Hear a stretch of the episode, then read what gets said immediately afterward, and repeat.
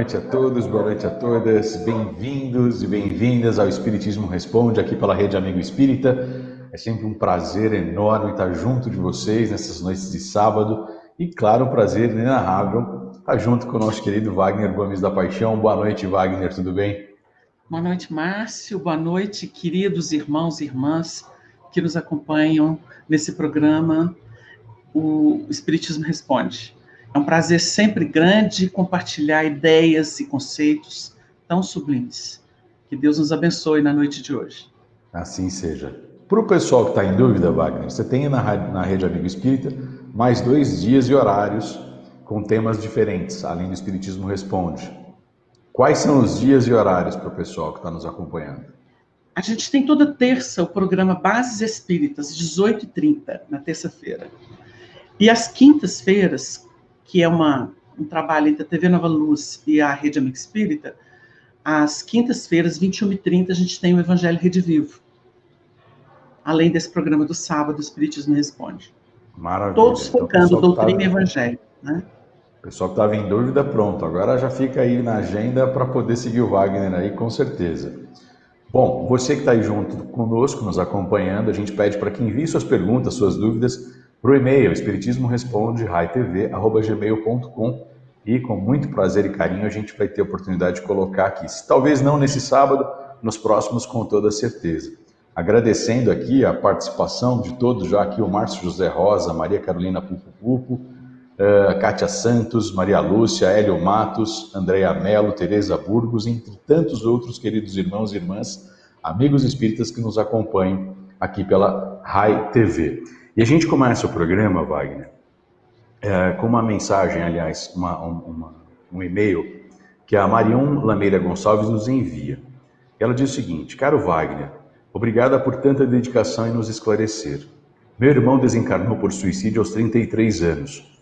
Com orientação médica, ele fazia um tratamento com uma medicação relativamente nova, que pouco tempo depois de sua morte foi proibida pelo FDA, e aqui também, por induzir o suicídio em um percentual elevado de usuários.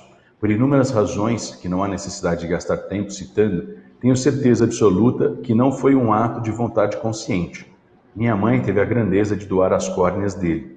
Alguns meses depois, ele foi ao centro espírita frequentado por minha tia e disse que estava cego e pedindo, uh, e perdido, melhor dizendo, e não conseguia voltar para casa. Foi então orientado e resgatado. Minha pergunta: como fica o espírito desse tipo de suicida? Não encontrei resposta no livro uh, da DNA, da, perdão, da Dona Ivone. Uh, e a cegueira seria pela retirada das córneas e o não entendimento do que havia desencarnado? Que Deus continue nos abençoando. Maria Lameira Gonçalves, de Porto Alegre, Rio Grande do Sul. Olha, nós vamos responder a pergunta da nossa irmã utilizando o caso, a situação do irmão dela desencarnado, não para confirmar, porque a gente não está tendo contato com ele para confirmar. Mas nós vamos, falar, nós vamos falar sobre as hipóteses, as possibilidades que explicariam os acontecimentos que ela narrou, tá? Então, não estamos dizendo que foi assim. Estamos dizendo que pode acontecer assim. É probabilidade. Então, por exemplo, é claro que quando uma pessoa tem indução ao suicídio por distúrbios, é, seja medicamentosos, seja de orientação inadequada, é, isso representa uma espécie de álibi. É, seria é, atenuante. Ele vai ter atenuante quando ele, confrontando-se com a sua própria consciência espiritual, nos tribunais da consciência, ele perceber que, que de vontade própria ele não suicidaria, ele não se mataria, tá? Então, o que ela deduz é uma grande possibilidade para o seu irmão, já que houve explicação é, de componentes ou de é, elementos que conjugaram-se, facilitando uma decisão dessa. Eu dou até um, eu dou até um, um, um parecer aqui. Existe um medicamento, que eu não vou citar o nome, homeopático, que é o medicamento do suicídio. Se uma pessoa que tem é, tendência a suicídio tomar uma dosagem errada desse medicamento, ela pode criar uma força a medicação pode estimulá-la a executar o ato. Então, existe, se isso existe na homeopatia, que é energética, você imagina a medicação química, né? Então, eu, a gente entende o que ela está dizendo. Existe, sim, atenuante para, é, vamos dizer, consciencialmente, liberar o irmão dela de culpas maiores, tá? Como deliberou-se doar córnea, aí entra uma coisa que a gente tem que ter cuidado para falar. É, a doação, a doação de órgãos, ela é, se o espírito aceita, se ele está consciente disso e há ali um, uma consciência de é, bondade, de utilidade para salvar pessoas, isso acontece sem traumas para quem está desencarnando. Mas vamos supor que uma pessoa não, nunca pensou nisso e ela desencarna sem se desprender do corpo, sem um preparo para poder entender que o corpo é a veste apenas. Se ela não tem essa educação mental, espiritual, moral, ela pode sentir qualquer agressão ao seu corpo.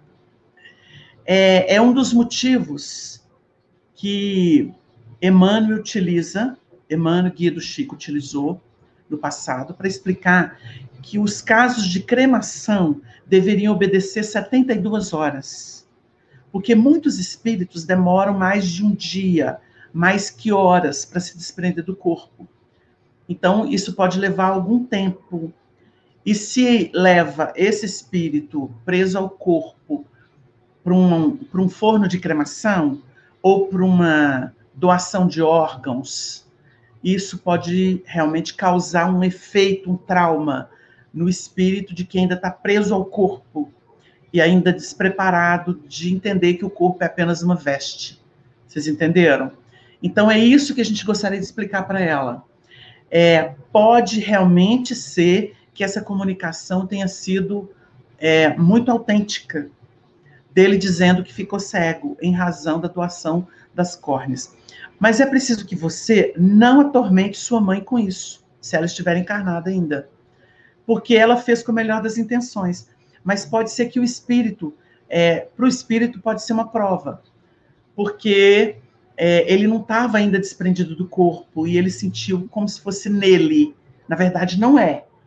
É. É uma ilusão achar que o que acontece no corpo acontece com a gente.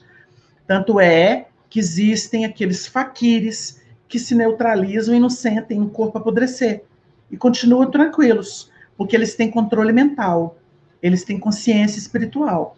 Entenderam? Então o corpo é a simples veste, mas ela faz a ponte entre o mundo físico e o mundo espiritual, ou o mundo moral. Então é preciso entender essa questão, tá? Mas é muito interessante o que ela apresentou. Mas de qualquer forma, ele não passaria pela prova se ele não necessitasse dela. Tanto a da medicação que o induziu, é um erro médico, mas o erro médico encontrou alguém que estava resgatando o seu passado. Então, por exemplo, ele poderia não ter a coragem de desencarnar pelo suicídio, mas houve um estímulo em razão de medicação química que facilitou o quê? Bloqueou alguma coisa e ele não tinha muita consciência, ele fez. A obsessão pode fazer isso com a pessoa. É, o, nós temos um caso que foi narrado pelo Chico Xavier, é, e o irmão X vai contar isso quando ele, é, no livro Estantes da Vida, ele vai contar a entrevista que ele fez com a Marilyn Monroe a Marilyn Monroe, ela exagerou a dose de remédio dentro de um processo de obsessão que ela estava vivendo, mas ela, na verdade, não sabia que estava se matando. E mesmo assim, ela sente o efeito disso no além.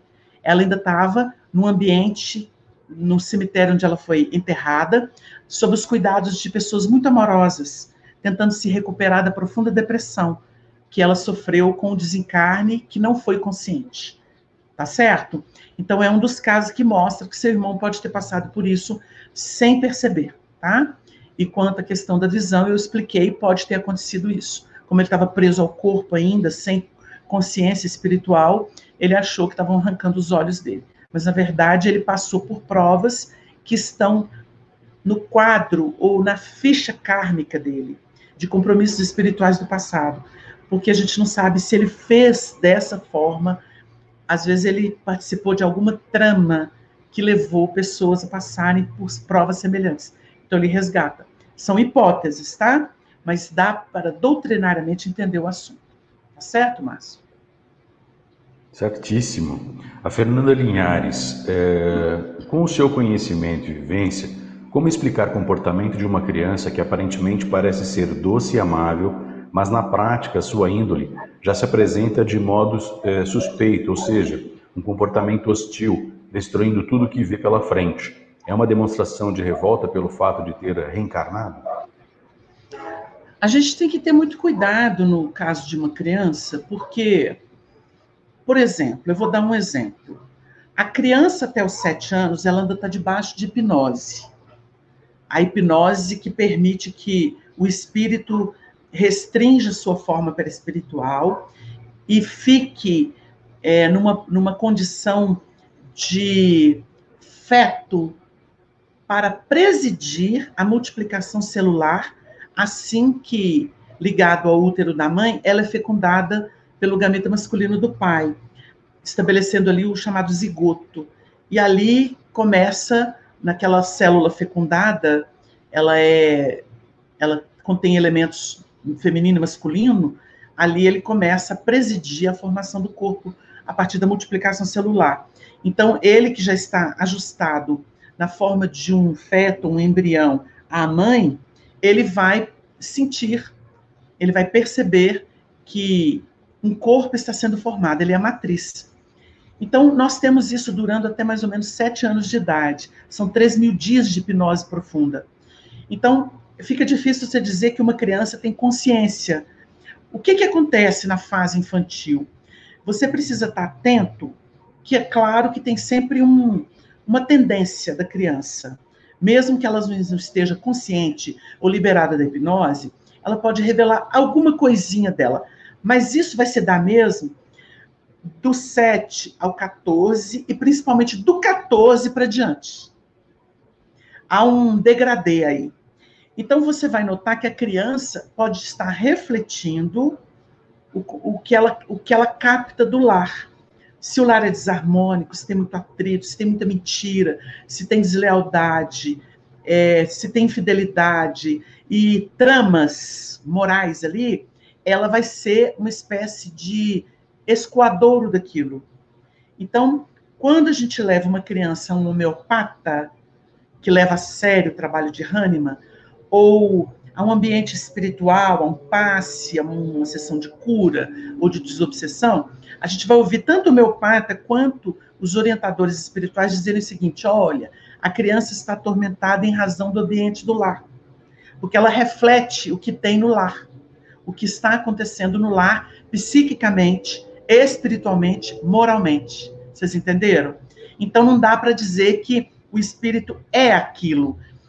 Nós começamos o estudo de um espírito que reencarna desde que ele surge e se conta como cidadão do mundo. Mas tem que entender que ele ainda está muito bloqueado para dizer que aquilo é só dele. Ele pode ser, ele pode ter sim é, problemas de frustração do passado, de recalques do passado, de inconformação do passado, de revolta do passado. E só pelo fato de ser filho daquela mãe, daquele pai, significa que diante deles ele pode estar tá sentindo ameaça, porque o processo reencarnatório ele reúne no lar não só afetos, mas profundos desafetos. Então, às vezes, a rebeldia dele, a destruição dele, pode ser a reação e uma, vamos dizer, é, compensação uma forma de mostrar, uma espécie de febre moral, para mostrar que ele não está se sentindo confortável com o pai ou com a mãe, ou com a união daquele casal. Então, o quadro não é tão simples quanto parece. Não é propriamente índole, é uma trama. Ele está demonstrando que existe ali um problema na união daqueles seres. E é preciso ali evangelho, terapêuticas, muito amor, muita compreensão, para poder se vencer isso, tá? Então você nota que o quadro é bem complexo. Muito bem, Wagner. Uh, a Gisele Claudino, ela pergunta: qual é a recomendação para as pessoas que trabalham em exames é, necroscópicos de vítimas de morte violenta, médicos legistas e auxiliares de necropsia?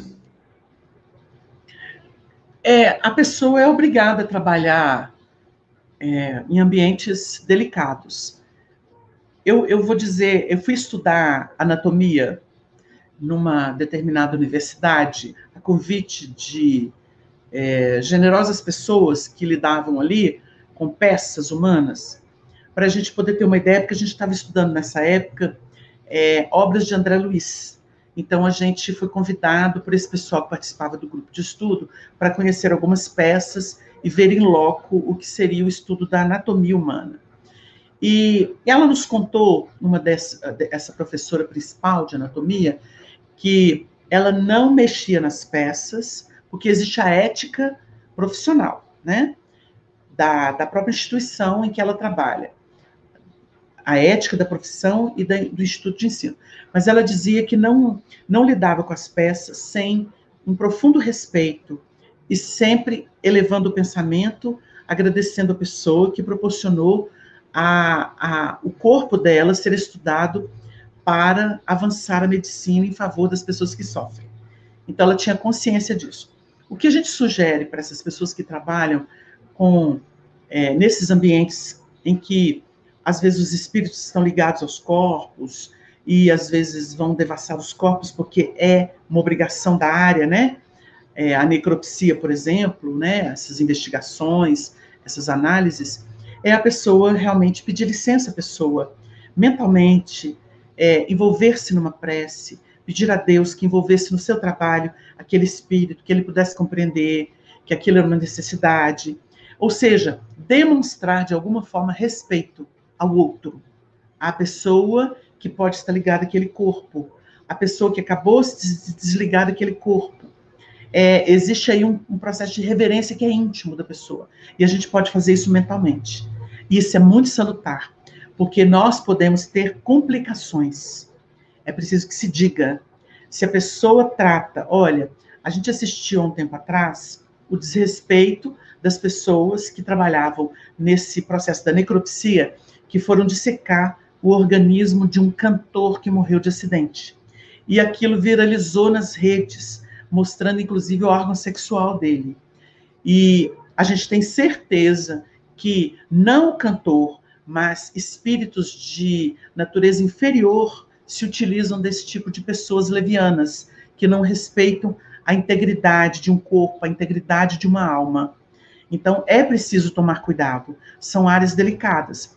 E a gente diz isso até estendendo para o pessoal que trabalha com saúde pública não é? Com saúde das pessoas, com a intimidade das pessoas, sejam os terapeutas, sejam os médicos, sejam os enfermeiros, é preciso respeitar a natureza humana, que é sagrada, a intimidade de uma criatura que é sagrada.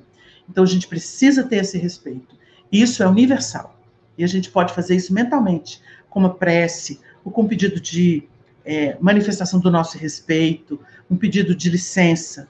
Se a gente aprende a pedir licença para os animais e para as árvores que nos servem no nosso dia a dia, a nossa alimentação ou a sobrevivência de alguma forma, que de lá os seres humanos, tá bom?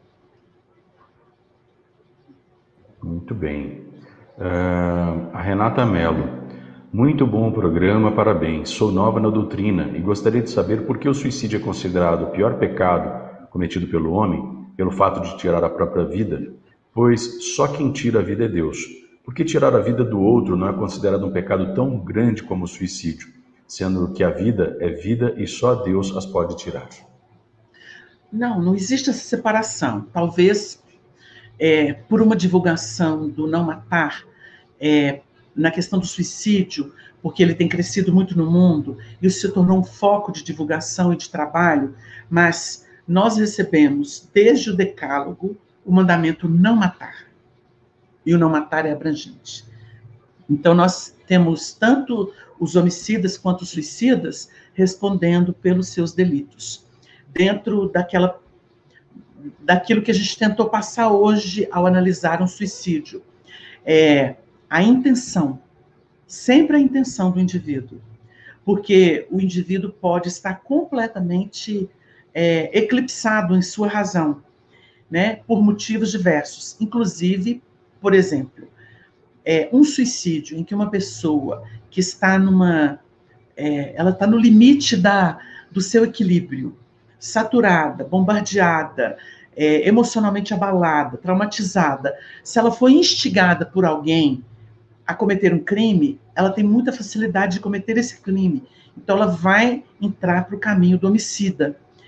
Mas todos os elementos que minaram suas forças, as suas resistências, que abalaram seus sentimentos, a sua moral, isso tudo vai ser levado em conta nos tribunais da consciência e nos tribunais divinos. O mesmo acontece para o suicídio. Então, nós temos homicídios e suicídios que eles têm uma, atenuantes. Quando são analisados pela própria consciência do culpado, não é? E por isso a culpa não é tão é, superlativa.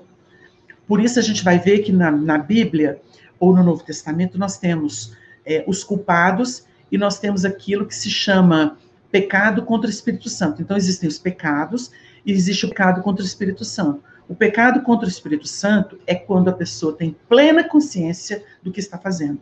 É mais difícil não ser refém de si mesma numa situação dessa. Foi o que aconteceu com Caim. Quando ele está dialogando com Deus, que é um diálogo com a própria consciência, na simbologia do livro Gênesis de Moisés, o primeiro livro da Bíblia, ele diz assim: é maior a minha maldade que a que possa ser perdoada. Você vai analisar o assunto por quê? Porque ele conhecia a lei. Quando ele conhece a lei, ele é punido pela lei. É isso que o Paulo vai explicar, o apóstolo Paulo. Então, tudo é relativo, mas nós vamos encontrar essas situações absolutas de pecado contra o Espírito Santo. Depende muito. Então, não matar é genérico. Tanto matar os outros quanto se matar. Tá? A questão pode estar parecendo é, um pecado maior suicidar, mas não é. Qualquer tipo de morte, qualquer tipo de agressão, qualquer tipo de violência está dentro do não matar. Muito bom. É, a Teresa Burgos, como espírito, oh, perdão, como o espiritismo explica a efusão do Espírito Santo em Pentecostes, com o imenso barulho, as línguas de fogo e os presentes falando em várias línguas diferentes, de modo que todos entendiam o que eles falavam. Os programas são muito esclarecedores, os estudos com Wagner são edificantes. Teresa Burgos. Obrigado. É, o Pentecostes é, é considerada a universalização da mediunidade é quando os discípulos, depois da morte do mestre, diante de uma festa que reunia todas as doze tribos de Israel, que representam toda a humanidade, ou seja, todas as probabilidades. Israel, segundo a espiritualidade, é a humanidade inteira. É como se a humanidade estivesse resumida no povo de Israel. Então você vai ver que aquelas doze tribos que constituem o povo hebreu, elas estavam ali naquela festa de Pentecostes. E ali, os discípulos deixam de ser discípulos e recebem pelos fenômenos de efeitos físicos, que são estudados por Allan Kardec, estudados pelo Espiritismo, que é uma ciência que estuda essas questões, ali há uma, uma universalização. Cada discípulo do mestre fala numa língua própria ou no dialeto de uma das tribos. Então, todas as doze tribos ouvem a pregação do evangelho no seu próprio idioma ou no seu na sua forma de linguagem. Então ali é a universalização. A partir dali eles são chamados de apóstolos, porque eles passariam a viver, porque eles são batizados pelas línguas de fogo, ou seja, o espírito divino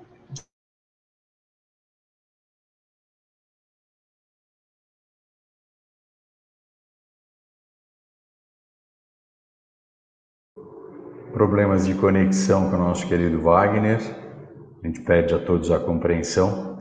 E, claro, você que nos acompanha, permaneça conectado. Wagner já voltou aqui. Deixa eu dar dele ao screen. Olha, deu uma, deu uma queda deu um aqui, da, deu um pico aqui. Tá? Perfeito, vamos lá. Mas então o Pentecostes, ele é como se fosse um batismo espiritual, moral espiritual, dos doze antes apóstolos. A partir dali, ou discípulos, agora apóstolos, porque eles passariam a viver. Eles seriam permanentemente orientados pelas luzes celestiais a viverem o que aprenderam durante muito tempo com Jesus. Então, ali é um divisor de águas. Então, nós tivemos ali a manifestação de efeitos físicos e de efeitos inteligentes, porque os doze apóstolos se tornaram médiums do Cristo. ou da proposta crística, e eles passariam a existência que lhes restava a serviço da causa, cada um com a sua peculiaridade. Então, é esse o fenômeno universal que define o apostolado. Essa fase que começa no Pentecostes até a desencarnação de todos os apóstolos é chamada de fase apostólica ou período apostólico.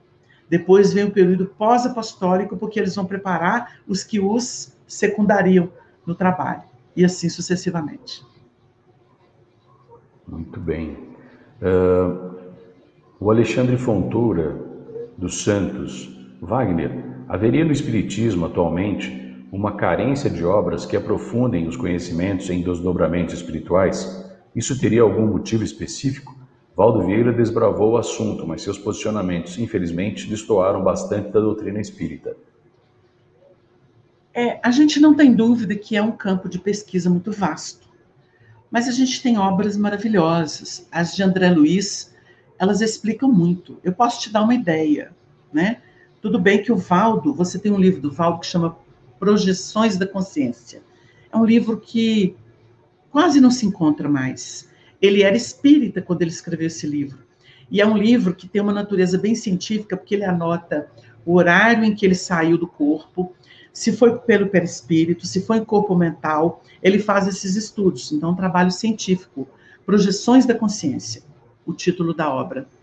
E e a gente vai perceber que depois realmente ele sofisticou muito o assunto. É que nem esse pessoal que vai estudar o passe, nós temos autores espirituais que trabalham o passe e que aprofundaram tanto, tanto, tanto, tanto, que eles se perderam. Então, o trabalho deles já não é mais do passe, é um trabalho de magnetizador, que sofisticou muito a, o magnetismo, e aí fica muito complicado para as pessoas estudarem. As pessoas que querem exercer a tarefa do passe espírita. Porque a tarefa do passe espírita, o passe espírita é muito simples então, o desdobramento espiritual, para efeitos de trabalho mediúnico nas reuniões, etc., ele encontra respaldo em obras muito boas, como esta, que tem uma conotação científica, do próprio Valdo Vieira, enquanto espírita, e outras de André Luiz, né, de Dona Ivone Pereira. Então, a gente vai fazer uma somatória. Por exemplo, no livro Os Domínios da Mediunidade, nós vamos ter o estudo do desdobramento espiritual e vamos ter uma outra obra que se chama Estudando Mediunidade, de Martins Peralva, que foi vice-presidente da União Espírita Mulher Federativa de Minas, publicada pela FEB, que é uma obra atualíssima, porque esta obra do Martins Peralva esquadrinha, estuda e cria referências com ilustrações da obra de André Luiz nos domínios da mediunidade. Então, por exemplo, a gente vai ver o estudo ali de um dos médiums que ele sai do corpo. Quando ele sai do corpo, é, o, o espírito vai mostrar de que lado ele sai e como ele sai. Por exemplo, ele leva um material meio alaranjado e, e ele sai meio disforme. O que, que o espírito, o instrutor de André Luiz, vai explicar para ele? Ele saiu do corpo levando o chamado dupletérico. E isso causa, no médio desdobramento, foi o que a Dona Ivone teve muitas vezes, se você for pesquisar o assunto, estudar nessas obras, que são genuinamente espíritas, eles levam o dupletérico e isso provoca um, um transe profundo, ou seja, é, começa ali no médium os órgãos se resfriarem, os batimentos cardíacos desaparecerem, e aí vem aquele processo da catalepsia ou da letargia, conforme o caso. É isso que define a letargia ou a catalepsia. A Dona Ivone vai discorrer sobre isso no Recordações da Mediunidade. O doutor Bezerra vai psicografar através dela, explicando esse fenômeno. E o próprio André Luiz vai estudar o assunto. E vai abrir, descortinar muitas coisas para a gente estudar. Então, há sim na obra espírita muita informação sobre desdobramento espiritual. Nós podemos pesquisar outras obras, né? É, tem obra do Hermínio Miranda, não específica, mas que chega a abordar isso ele vai estudar a médio Regina, né, naquele diversidade de carismas, tem informações, e você vai procurando, né? Você vai procurando que você vai achar. É, infelizmente, o Valdo Vieira tomou um caminho cientificista, cientificista, embora o valor do trabalho dele, que a gente não está diminuindo, porque a gente nem tem autoridade para isso. Mas ele encarnado deixou essa obra, Projeções da Consciência, que é uma obra valiosíssima. né? Para quem gosta de estudar e num aspecto mais científico o assunto, tá? É o que a gente poderia dizer para o nosso irmão. Agora, cabe mais pesquisa, porque na, a, a última palavra não foi dada. Muito bem. A Dilene Alves Generoso, ela pergunta: é, Minha amiga entrou em contato comigo e pediu para que eu orasse por sua tia que estava muito mal na UTI devido ao Covid-19. Durante minha prece por ela, invoquei minha líder espiritual para que ajudasse a interceder por ela. Eu estava muito concentrada, neste momento senti um cheiro de flores daqueles que sentimos em velórios, é, e uma certeza muito grande no meu coração que o tempo daquela pessoa estava terminando aqui na Terra. Meu coração acelerou, fiquei nervosa e só após pedir a ajuda da minha líder espiritual consegui me acalmar. Eu nunca havia sentido nada parecido e quatro dias depois a senhora veio a óbito, confirmando aquilo que me foi revelado. Eu não a conhecia e não entendi por que me foi dado saber o que aconteceria a ela. Pode fazer algum comentário uh, que me ajude a entender? Sim. É, são peculiaridades da sensibilidade mediúnica que pode acontecer com algumas pessoas, mas nunca é regra geral, tá? É, eu me recordo de entrevista do Chico, depoimentos do Chico Xavier, em que ele dizia que muitas vezes ele ia aplicar um passe no enfermo e, e ele sentia os braços gelarem. E quando ele sentia esse fenômeno, que é uma peculiaridade do Chico, do Chico Xavier, quando ele sentia os braços gelarem, ele sabia que aquilo era indício de desencarnação iminente, porque ele começava a sentir o processo de desligamento do perispírito com o corpo. Então, era uma peculiaridade da mediunidade do Chico, tá? Como a nossa irmã contou aí, que sentiu aquilo, né, cheiro de flores, e que lembrava velório, etc. Então, cada médium é um médium. A gente não encontra dois idênticos, como não encontramos emissões mentais idênticas, nem impressões digitais idênticas. Então, cada médium é um médium. A gente tem coisas análogas. Análogas não são iguais. Elas podem parecer, mas não são iguais. Então, são peculiaridades da ação mediúnica, tá? Eu contei o caso do Chico para mostrar para ela que o Chico percebia de outra forma. Mas são peculiaridades mediúnicas. E não é que você antecipou.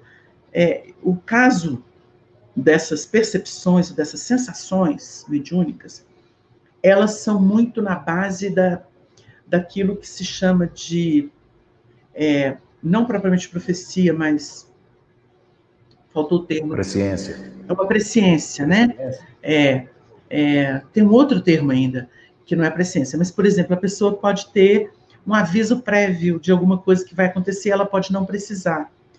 Então, ela fica muito perturbada com aquilo, porque ela não sabe onde, né?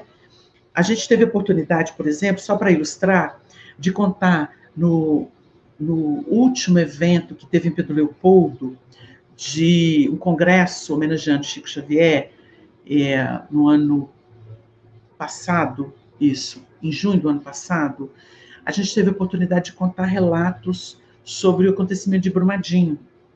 Então, esses, essa presciência das coisas, ela pode acontecer. O, o, que aconteceu em Brumadinho foi na sexta-feira ao meio-dia, foi numa sexta-feira ao meio-dia. A gente teve uma reunião mediúnica na quinta-feira à noite. Ninguém podia imaginar que aquela barragem se romperia, né? Embora todas as barragens podem se podem se romper. Né? Hoje em dia se descobriu isso por causa da fragilidade das fiscalizações, por causa da tara econômica das mineradoras, do desrespeito que é isso, principalmente no estado que é todo de mineração, como o nosso Minas Gerais. Então se descobriu uma fragilidade que é antiga e que é um crime sim das empresas que visam apenas lucro. Não adianta tamponar com a peneira. Por mais que se queira, é uma coisa imoral ainda, porque os governos são comprados, né? As pessoas são compradas. Infelizmente isso acontece e é algo que é, é necessário que venha o escândalo, mas ai daquele por quem o escândalo venha. É preciso que se diga, porque nós somos espíritas e não somos tapados, porque o mundo é de expiação e prova. Né? E o dinheiro compra tudo aqui, infelizmente. Por isso que a gente vive ainda em expiação e prova, e não em regeneração. Então, a gente viu, é, três médios da reunião viram o mesmo quadro, o mar de lama vindo, mas ninguém sabia de onde era. Então isso pode acontecer. Então a gente está lembrando esse caso porque lembra esse tipo de presciência ou, ou de premonição. Premonição que a pessoa tem. É, então as premonições elas são assim, né? Elas acontecem. Então você muitas vezes não pode definir. Às vezes você sabe de onde vem, você desconfia, você tem uma intuição, que é o caso da nossa irmã, porque ela estava orando por alguém que ia desencarnar, tá? Então isso pode acontecer. Não é um é, é, não é com todo mundo, mas acontece e realmente é uma sensação penosa, porque são processos transitórios, né? De desligamento, ou de desencarnação iminente, ou de acidente, e aí vai. Mas eu creio que as ilustrações que a gente trouxe deu para dar uma ideia. Um, a maioria das religiões fazem essa cerimônia, o batismo, e até dizem que se não existe salvação sem o batismo, o que eu acho absurdo, na minha opinião. No caso, a, a pessoa né, que enviou a pergunta aqui. Mas na visão espírita, dentro da doutrina, como explicar? Já que até Jesus, que não tinha pecado, foi batizado por João. É, o batismo de João é um batismo simbólico, né? As religiões vão criar, elas vão estabelecer isso em cima de alguma coisa. Moisés legislou não somente no, sobre é, utilizando o conteúdo dos dez mandamentos, mas aquilo que ele achava que era interessante para conter o seu povo, para educar o seu povo. Então a gente nota que muitos dos mandamentos, aí que eu vou entrar, muitos dos mandamentos, das ordenações que estão, é, por exemplo, em Deuteronômio, é, eles foram desautorizados por Jesus quando chegou. Porque Jesus pegou não somente os mandamentos, não os divinos, os dez, que tem uma natureza divina, que ele não veio abrogar, mas tudo aquilo que foi Moisés que legislou, ou que os profetas chegaram e falaram na sua época, porque eles pensavam daquela época, exigiam daquela época. Jesus fez assim: eu vou resumir toda a lei dos profetas em amar a Deus e amar o próximo. Pronto, dois mandamentos. E os judeus têm um mundo de mandamentos, de ordenações, que eles precisam. Lembra aquela coisa de não poder é, curar no sábado, fazer nada no sábado, porque o sábado era um dia santo? Isso é convenção, porque Deus descansou no sétimo dia. Mas aquilo é um símbolo. Nós não vemos hoje os testemunhos de Jeová que não podem doar sangue, que não podem, por exemplo, trabalhar no sábado. Isso é convenção religiosa dos homens, não é de Deus. Os homens dizem que é de Deus, mas isso é interpretação humana. É isso que se chama de teologia. Teologia, tá? A teologia é questionável. A essência dos ensinos, não. Então, o que ela está perguntando é o seguinte: por que, que Jesus foi batizado? Ele fez aquilo para mostrar que, mesmo ele, que era o nosso governador, o espírito mais puro, é, o próprio João Batista reconhece e fala assim: quem sou eu para desatar as suas sandálias?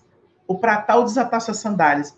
Ele fala assim: é preciso que se cumpra a lei. Jesus veio aqui e mostrou que ele precisou tomar um corpo e viver como nós, porque a lei da terra era essa, e ele não veio abirrogar. Então ali foi um dos testemunhos que ele dá. Só que ele tinha uma natureza divina. Né? Allan Kardec vai estudar o assunto no livro A Gênese. Então ele vai mostrar que ele obedecia à lei, porque ele veio não para abirrogar, ele veio para cumprir. E veio para mostrar para a gente que era possível tomar o corpo e fazer bonito na lei de amor, saindo disso. Então, os espíritas não adotam batismo, porque o batismo já é o processo da reencarnação. Aquilo é um símbolo que mostra que a imersão nas águas, onde estão as águas? Na intimidade é, do útero materno.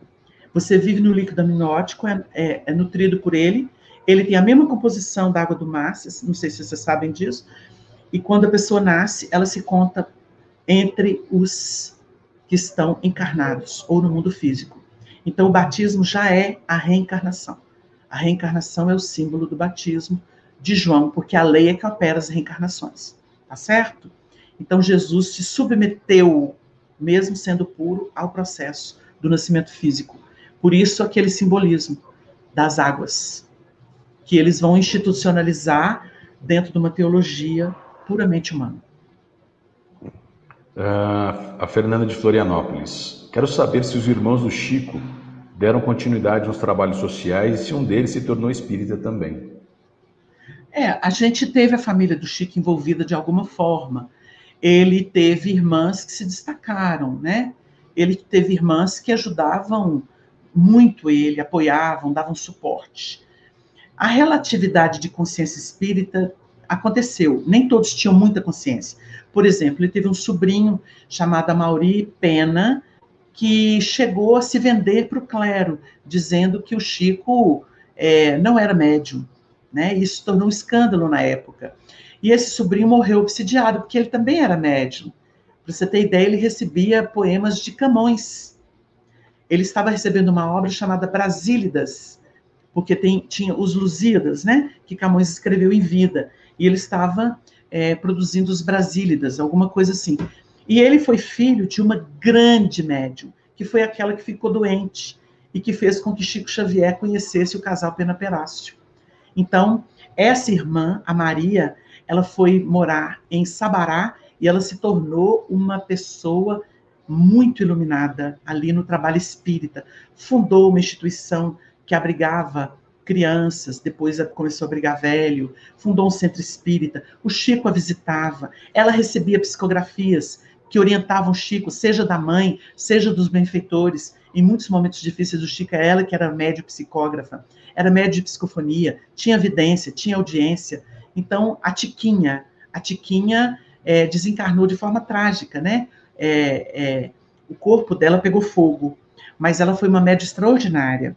E o Chico, com pouco tempo de desencarnada, depois que ela própria, no processo de surto, até o fogo até o fogo ao corpo, ela escreveu 100 páginas psicografadas através de Chico, em que ela falava que estava na vida espiritual, pisando numa relva verde, descansando das tormentas que ela vivera aqui, porque ela estava resgatando o passado. Então, era uma mediunidade muito atormentada, né?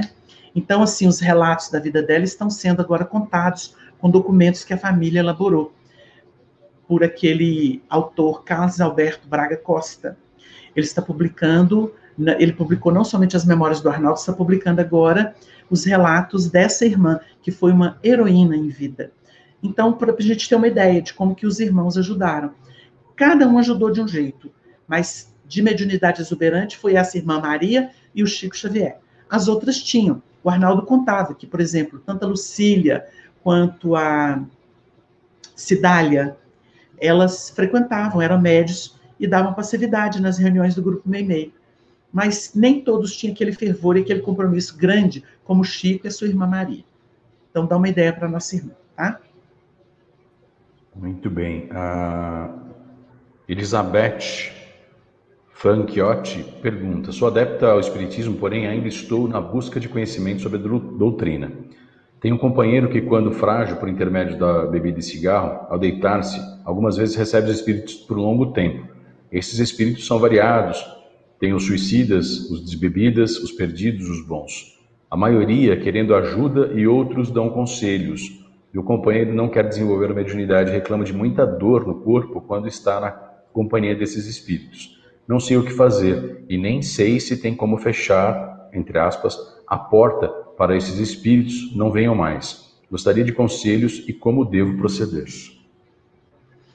Olha, é um caso complexo que a gente poderia resumir da seguinte forma: se ela realizar o evangelho no lar, né, o que a gente chama de culto do evangelho no lar, se ela fizer o evangelho no lar e é, para proteger o seu ambiente, essas manifestações começam a diminuir com o tempo, né? Elas começam a diminuir porque ela vai atraindo a assistência dos bons espíritos e vai criando uma imantação com base no Evangelho, nas obras espíritas que ela vai ler, comentar, mesmo que ela faça sozinha. É, e com o tempo ela vai convidando o companheiro. Participa comigo das minhas preces, vai te aliviar, vai te ajudar a ficar mais forte e tal. Então ela vai fazendo isso. Agora, sobre ele, a gente vai dizer o seguinte: uma pessoa torturada que procura, por exemplo, droga, né? Porque a bebida é uma droga, o cigarro também é, ela vai perdendo o controle e a gente diz o seguinte para nossa irmã: é, muitas vezes pode ser processo anímico. Às vezes pode ter entidade, mas às vezes pode ser ele próprio nos labirintos dele, sabe? Muitas vezes a manifestação pode ser do labirinto interno dele, das dores, das incertezas, das inseguranças, e isso pode manifestar como entidade. A gente está abrindo uma janela de diálogo, de interpretação, porque uma coisa não é só, não é só espírito. Muitas vezes você está lidando com você próprio, com as suas dificuldades, sabe? E elas vêm na forma de entidades. Às vezes a pessoa interpreta que é uma entidade, mas é, nem sempre é uma entidade. Pode ser um processo anímico da própria alma, sabe? Então, assim, o poder do evangelho, das orações, vão saneando tudo isso. Ela não vai conseguir levá-lo ao centro espírita, mas ela pode trazer o centro espírita para dentro de casa. Nós estamos aprendendo isso com a pandemia. Nós fizemos das nossas casas, dos nossos ambientes, é, reuniões, é, espaços onde os espíritos podem atuar, onde os trabalhos são realizados, né, em conexão através da tecnologia. Então, fica a dica com certeza, se ela perseverar no evangelho e na prece, ela vai ajudar muito o companheiro, tá? É, a Mari Castilhos. Olá, meus irmãos, gostaria de saber sobre o Paulo de Tarso. Ele precisa ainda encarnar ou ele já se encontra em uma esfera superior? Chico falava sobre ele. Adoro esse programa, continue com esses esclarecimentos, precisamos muito em nossas vidas. Muitas bênçãos para todos nós. Obrigado. Olha, é, os, os vultos do cristianismo, eles têm um papel, vamos dizer assim, destacado na gerência e execução de projetos que dizem respeito ao evangelho. Pelas notícias que a gente tem através da mediunidade de Chico Xavier, é, Paulo é um dos espíritos que orienta.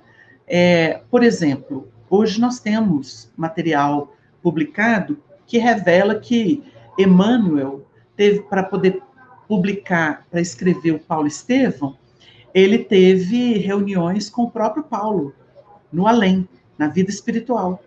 Então ele precisou remontar as fontes ao próprio autor da história que ele ia contar, né? Ou aquele que viveu essa vida e estabeleceu a divulgação do cristianismo como ninguém, né? Então, o campeão do evangelho, né, ele é chamado assim.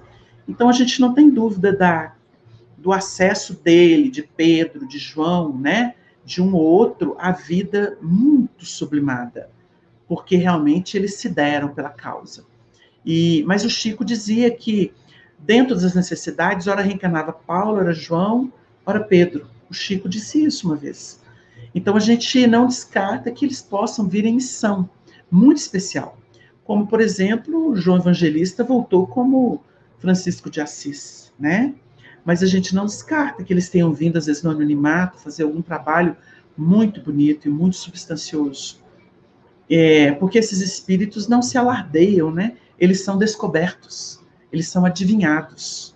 Não é essa coisa papagaiada que o povo explica. Ah, o Emmanuel reencarnou, é lá em São Paulo, foram lá buscar o menino. Hoje é uma papagaiada, porque o menino não tem nada a ver com essa história. Já, já viu que não tem nada a ver é enganação de obsessor, né? Porque esses espíritos mais nobres, eles vêm no anonimato. Eles são descobertos e muitas vezes depois da missão cumprida, não é? Depois da missão concluída.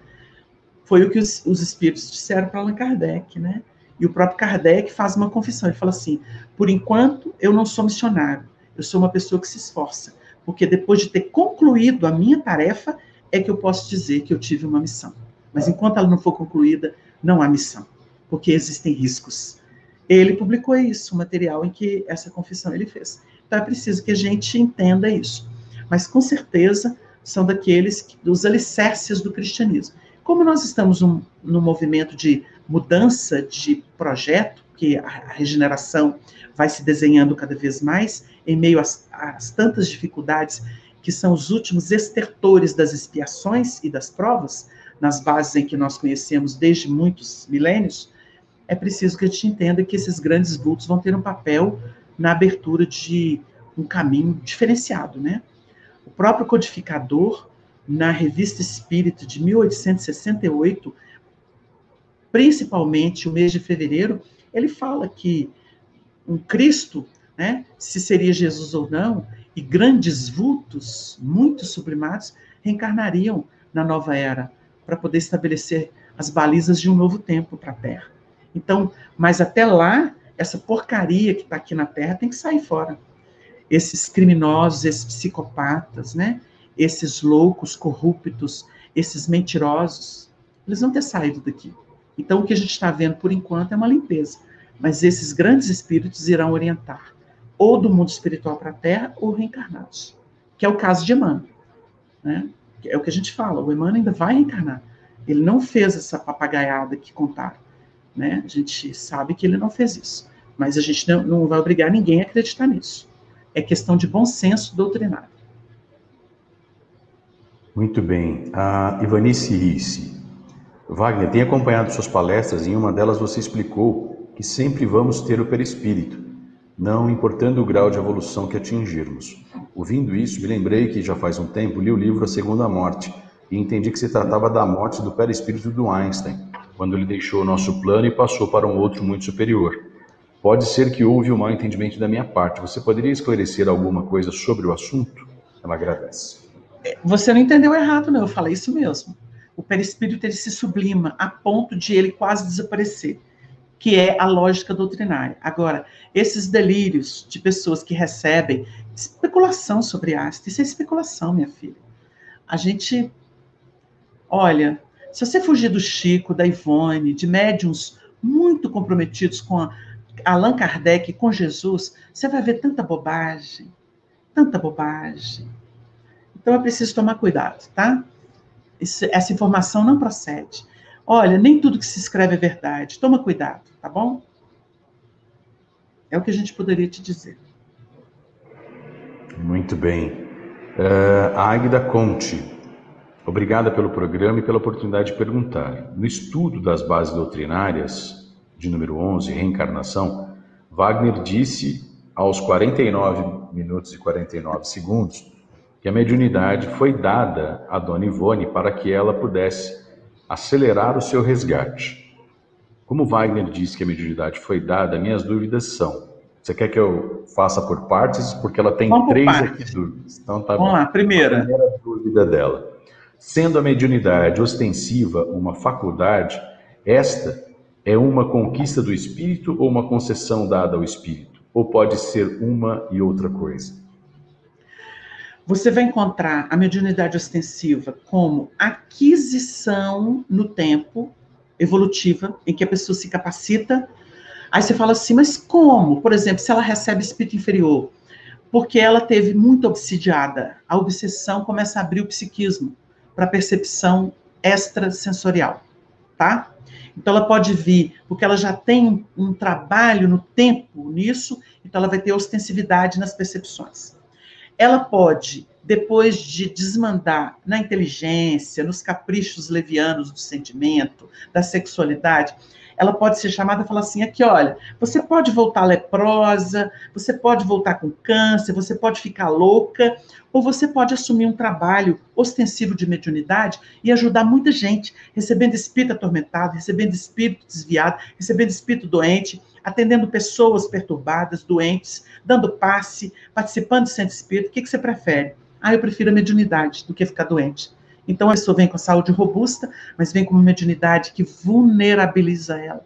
E ela vai ficar sentir tormento, ela vai sentir aflição, ela vai sentir vontade de fugir, não pode, porque ela sabe que é só agrava o quadro, que ela tem que cumprir o dever moral dela com aquilo. Então, essa é a mediunidade que foi dada para isso. Dona Ivone é um desses casos. Ofereceram para ela essa oportunidade de se evangelizar prestando serviço. O Chico a chamou heroína silenciosa, porque toda vez que ela sentia contato de um suicida, ela tinha vontade de se matar.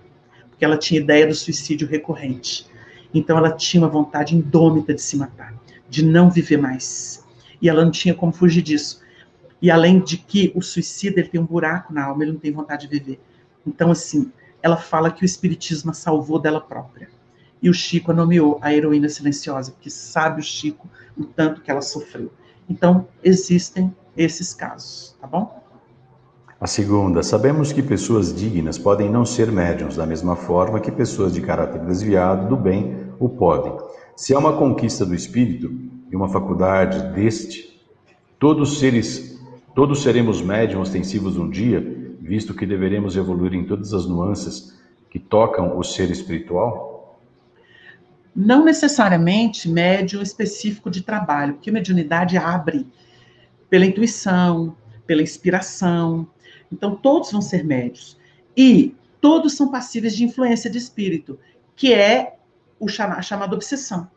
Ele pode não precisar que tenha um espírito com, com, feio, tortuoso, revoltado, mas ele vai sentir as emoções, as impressões, os pensamentos desse espírito. E isso é o processo obsessivo.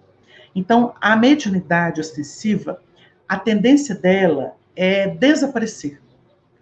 Num estudo doutrinário, mostra que nós começamos pela intuição e vamos terminar pela intuição. A intuição na base da sensitividade de uma sensação. Isso, isso é a base da intuição.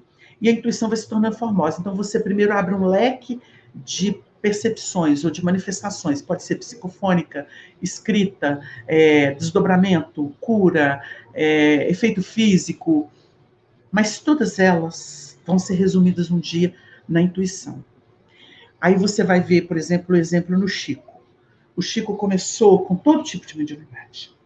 Mas quando ele foi avançando no trabalho ganhando espiritualidade, autoridade moral, ele chega num ponto em que ele, ele vê, ouve, sente tudo ao mesmo tempo. Aquilo vai fazendo uma síntese.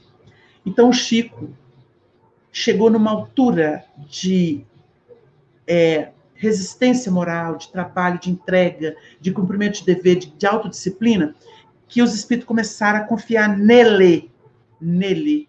Então ele vinha ele pegava em bloco. É como se ele visse, ouvisse e sentisse tudo ao mesmo tempo. Então não é uma coisa específica mais. Então perguntava assim, Chico, você psicografou isso aí? Foi mecânico?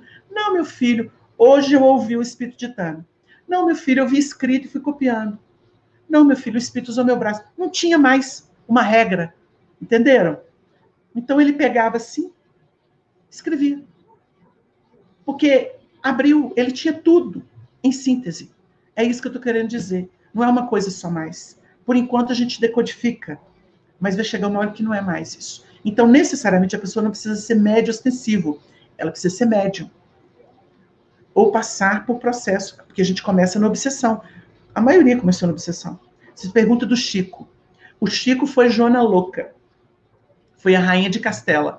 Sabe, o Chico chorava muito dessa época. Ele sofria com essas reminiscências. Sabe o que, que a Jona fazia? Ela tinha tanto ciúme do Felipe El Hermoso que quando ela descobria que uma mulher ficou com o marido dela, ela pegava uma tesoura, rasgava o rosto da mulher. Vão tapar sol com a peneira? Ou vão entender o assunto? Então o Chico veio e sublimou. Nessa encarnação, o Chico fez maravilhas, entre cumprimento de dever e disciplina.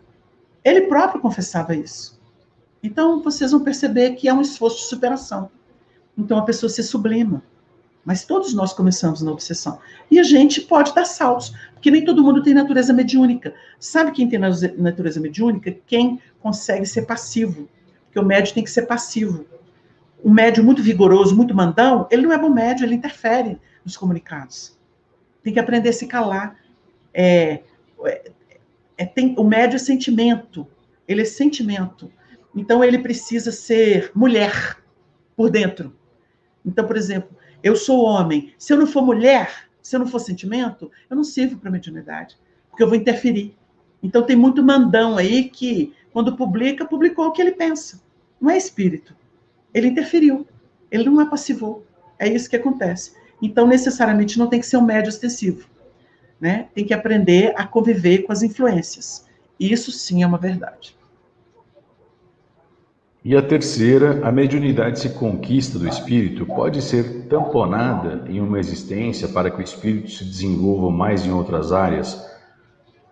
Nós não podemos dizer que a mediunidade seja tamponada. Ele pode não vir com mediunidade de psicofonia, de psicografia, de evidência, de audiência, mas ele vai vir com sublime inspiração, com uma intuição que só de bater o olho ele lê e descreve uma coisa. Entenderam? Então é isso que acontece. Porque a mediunidade, ela é muito mais intuição do que fenômeno. Você fala assim, mas o médico é clarividente. Sim, mas ele lê pela capacidade intuitiva dele. Ele ouve com a capacidade intuitiva dele. Ele capta um espírito, a presença de um espírito, e pega o pensamento do espírito com a intuição dele. A intuição é tudo na mediunidade, gente. Tudo. Tá bom? É isso aí. Muito bem. Uh, chegamos aqui às nove, mais uns dez minutinhos. Vamos lá. Então vamos lá. A Márcia Garcia, ela pergunta: No último encontro, você falou sobre João Evangelista, citando as obras de Humberto de Campos e as revelações de Chico Xavier. Gostaria de saber sua opinião sobre o livro Inácio de Antioquia. Eh, as informações sobre João, Maria e Inácio são verdadeiras? Digo isto porque gostei muito do livro, mas gostaria de saber sua opinião. Devo considerá-lo uma obra doutrinária ou uma boa leitura apenas? Não li e não vou ler, porque eu não quero emitir opinião sobre este livro.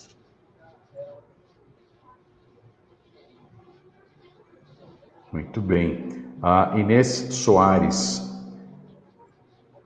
Tem nos causado muitas tristezas a morte dos animais queimados nos incêndios florestais. Gostaria que você falasse sobre as mortes dos animais. Será que eles não são retirados do corpo, pela misericórdia de Deus, antes da agonia, pois não têm por que sofrer? E qual o seu entendimento sobre esse sofrimento nas queimadas? Sobre as queimadas, eu digo que é a violência do homem, o descaso do homem, a maldade do homem. Por isso que eu digo para vocês, a gente vive intensamente esse resto de expiação de prova é a prova, vamos dizer assim, mais dura, mais árdua, porque ela vem intensa e rápida. É, é mais ou menos como a medicação homeopática, que, por exemplo, você tem um, uma diátese, você tem um problema de saúde. Se você encontrou o remédio da pessoa, aquilo que ela ia arrastar numa vida, a homeopatia mexe na energia dela e faz ela viver em menos tempo, com muita intensidade. Isso é a transição. É isso aí, a transição é isso. É com muita intensidade e menos tempo para poder esgotar. Porque o período novo tem que chegar. É isso que a gente está vivendo na transição. Então a gente diz: é crime, é descaso, é maldade. Não importa quem está envolvido. Mas nós estamos vivendo um período horroroso, né? Em termos de humanidade. Nós, a transição está tão pesada, tão pesada, que as pessoas vão perdendo contato com seu eu divino, com a sua essência, com os valores morais. Então, zomba-se de tudo, mentira para todo lado, é, guerra de um lado e de outro. Então, você vê o quadro da transição. É isso aí que Jesus profetizou no sermão profético. Mas tudo passa porque tudo isso vai sair da terra e vai ficar aqueles que sofreram e que precisam recompor a vida com consciência. Esses bandidos todos vão dar Deus à terra. Tchau. Quanto à, à desencarnação dos animais, nós não podemos ler o animal como se ele fosse uma estrutura mental como a nossa. O animal tem sensações. E é claro que os espíritos da natureza, né? A gente estava falando outro dia dos seres da natureza que se apresentam, é, às vezes, como orixás ou como mitologia, mas são potências que são governadas por altas entidades, por médias entidades e por entidades que estão aquém da condição humana. Então, você vai pegar é, a desencarnação desses animais, eles, de alguma forma, são envolvidos dentro do estresse que eles sofrem, porque é, o Emmanuel tem uma página, Animais de Sofrimento. Outro dia eu falei que era no livro Passo da Vida, mas não é. É no livro Aulas da Vida. Animais de Sofrimentos. É, a contribuição deles para a nossa vida é, é também um exercício da nossa capacidade de desenvolver sensibilidade para cuidar deles. É, é uma estrada de mão dupla, porque é um psiquismo embrionário que está submetido à nossa inteligência pulsante. E, ao mesmo tempo, é, eles vão nos sensibilizando e nos servindo, e a gente vai como que criando link ou vinculação com eles para poder cuidá-los de algum modo, se não agora, no futuro, se não aqui no mundo espiritual. É, não existe acaso, não existe acaso. Ou com maldade ou com bondade, a gente está se vinculando sempre aos princípios e aos seres.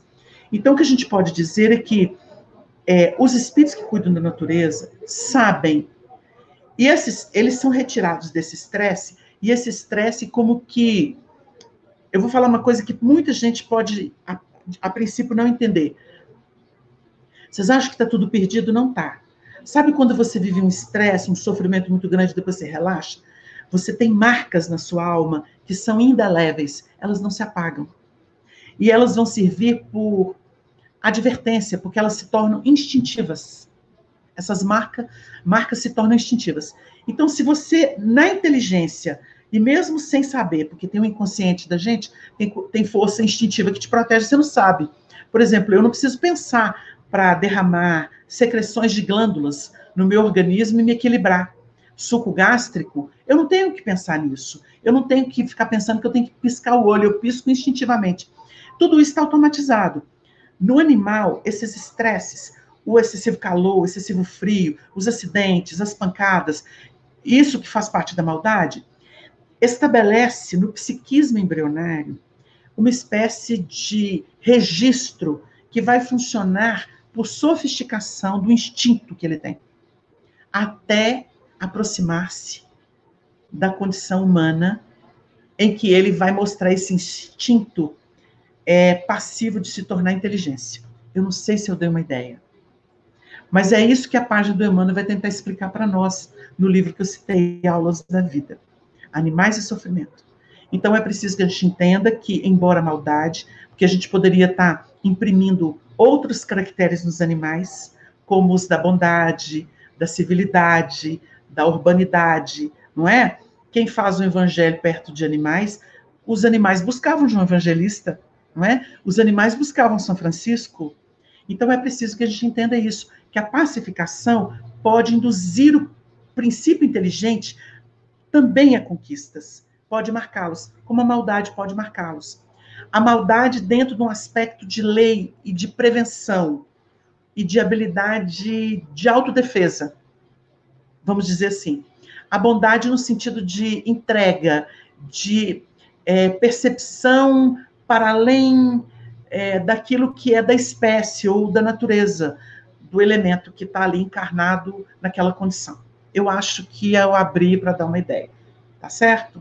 Porque é um assunto muito profundo e muito bonito que a doutrina trata sim, só que não é tão vulgar. Muito bom. O Frederico de Castro Silva, eh, esse programa está sendo de grande importância na minha vida e na vida de minha esposa Ludmila. Continuem. Pergunta: Ouvi uma palestra recente de um palestrante muito conhecido, onde ele afirmou que em toda a Terra, aspas, não existe mais que 200 capelinos. Confesso que tive dificuldades em concordar com a afirmação do palestrante, pois compreendo que a evolução é muito lenta. Gostaria de ouvir a sua opinião. A gente lamenta que existam pessoas com informações tão antidoutrinárias. Tão antidoutrinárias. Para você ter uma ideia, é, há pouco tempo a gente viu a divulgação, isso está no livro do César Carneiro, de Uberaba. É uma informação que a família Veloso, que é uma família é, de pretos, o Marival, o Quincas Veloso, maravilhosos, a gente já teve com eles em Monte Carmelo.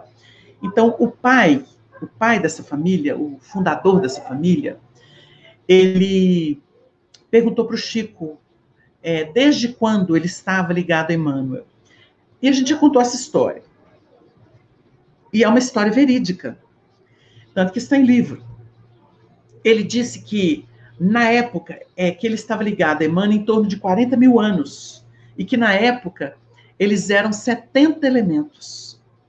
Você vê o seguinte, o destaque, 70 elementos vieram de capela, estavam vivendo no período em que a Terra ainda estava na condição não ariana nossa, mas a, a, eles estavam na Atlântida, na civilização Atlântida, da Atlântida. E eram 70 pessoas. Só o grupo do Chico. O Chico ainda está aí, o Emmanuel ainda está aí, esse povo todo ainda está aí. Como é que esse cara pode tirar essa ideia? Ah, ele está querendo perder a credibilidade doutrinária dele, não é?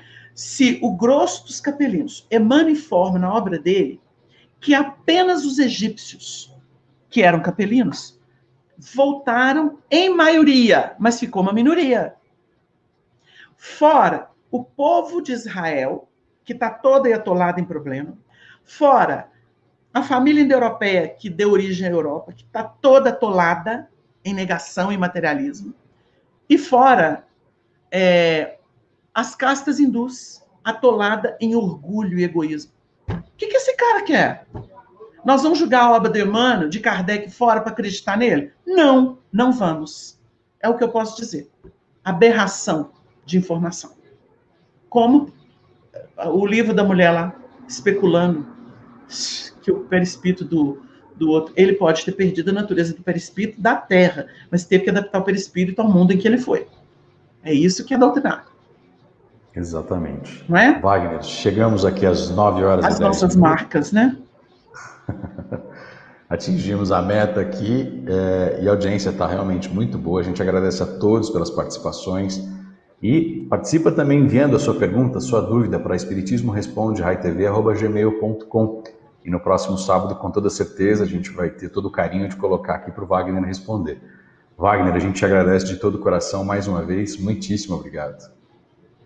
Márcia, eu que agradeço. Eu agradeço as pessoas que estão participando, as pessoas que têm essa generosidade de nos ouvir e de compartilhar conosco as ideias espíritas e cristãs, porque o nosso compromisso é com Jesus e Kardec, não com fantasia, não com achismo, não com informação inoportuna, é, precipitada, vaidosa, presunçosa, não é isso. Nosso compromisso é com Jesus e Kardec. Obrigado a todos vocês que compreendem a seriedade do Espiritismo e querem cultivá-lo conosco.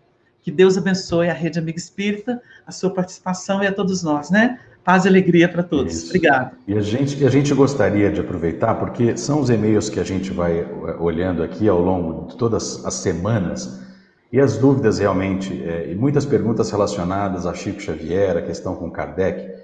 Então a gente vai aproveitar essa audiência que nós estamos aqui com inúmeras pessoas do mundo inteiro. Nós vamos encerrar o programa de hoje é, com uma palavra do próprio Chico Xavier, para que não haja mais dúvidas, gente. É um exercício que nós é, temos o dever de praticar, de buscar a verdade. É o próprio Chico que deixa isso claro, através de um trabalho que foi realizado com maestria por Herculano Pires, num programa de rádio na década de 70, no Limiar do Amanhã. Então a gente agradece e encerra com próprio, o próprio Chico respondendo a respeito Sobre... da sua reencarnação como Allan Kardec ou não. Ouça, por favor, um beijo no coração. Ouçam, ouçam e gravem. É da própria boca do Chico. Não fica ouvindo palpiteiro, não, gente. Com vocês, Chico. Existe alguma notícia, é, já que se fala tanto do plano espiritual, sobre a reencarnação de Kardec aqui no Brasil ou em algum outro país? Até hoje, pessoalmente, eu nunca recebi qualquer notícia positiva a respeito da presença de Allan Kardec reencarnado no Brasil ou Alhures. Entretanto, eu devo dizer que, em se tratando destes vultos veneráveis do nosso movimento, seja do cristianismo, seja do espiritismo, Pessoalmente, eu tenho muito receio de receber qualquer notícia, porque temo pela minha fragilidade estimaria não ser o médium de notícias tão altas. Excelente, Chico, essa resposta, porque infelizmente há por aí uma onda de, de, de reencarnações de Allan Kardec, sabe? Infelizmente há. Nós sabemos que isto são perturbações que ocorrem no movimento espírita em virtude da invigilância dos médiums e da falta mesmo de compreensão da, de grande parte dos nossos companheiros no tocante à significação de uma personalidade espiritual como a de Kardec. Né? De maneira que a sua resposta é também para nós de um valor inestimável. É, é, pensamos, muito obrigado, pensamos que quando Allan Kardec surgir ou ressurgir, ele dará notícia de si mesmo pela sua grandeza, na presença que mostre.